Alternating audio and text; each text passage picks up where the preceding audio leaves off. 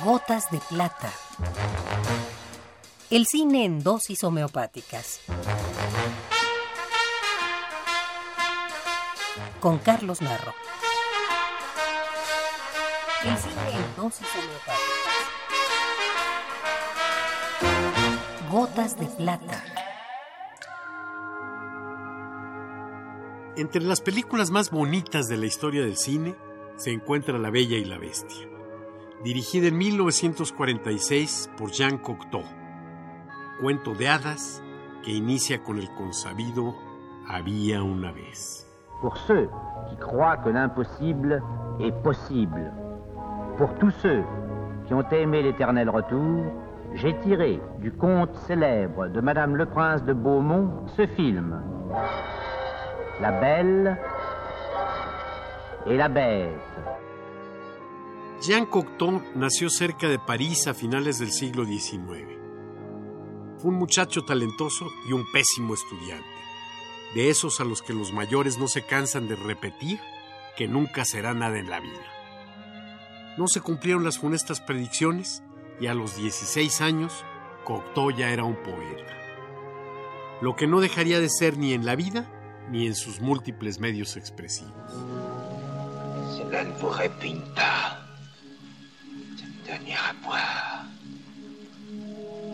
Non, la bête. Cela me plaît. Je ne voudrais jamais vous causer la moindre peine. Et cependant, votre rêve est d'être loin de moi. Jean Cocteau fue un artista deslumbrante en cada una de sus múltiples facetas.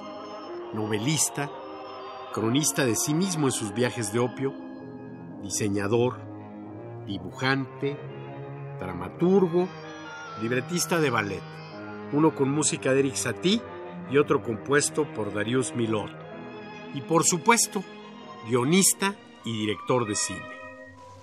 Je suis votre miroir, la belle. Réfléchissez pour moi. Je réfléchirai pour vous.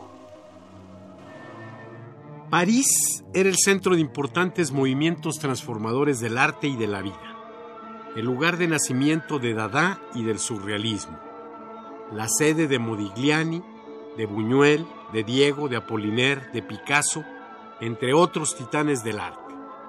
Y Jean Cocteau era uno de los más portentosos. Cocteau dirigió un corto silente en 1925, Jean Cocteau asesino y en 1930 La sangre de un poeta. Sus películas más conocidas y valoradas son La Bella y la Bestia, Los Chicos Terribles y Orfeo.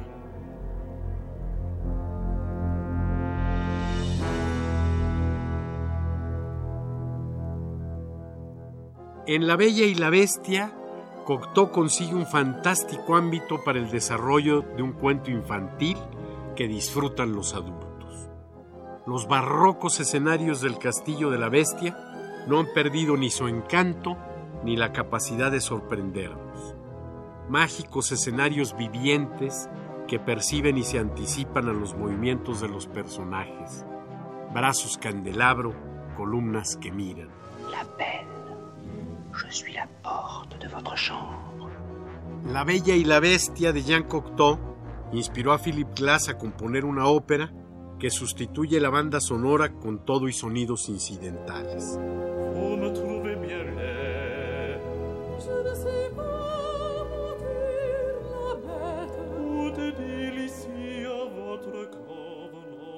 El resultado es agradable, pero podemos decir que la película vive aún sin la música de Philip Glass y que ésta necesita la proyección de la película para cobrar sentido.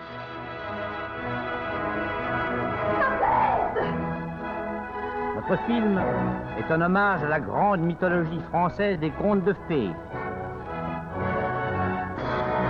Nous espérons que vous viendrez tous le voir. Merci. Esta es la dosis recomendada para la ocasión.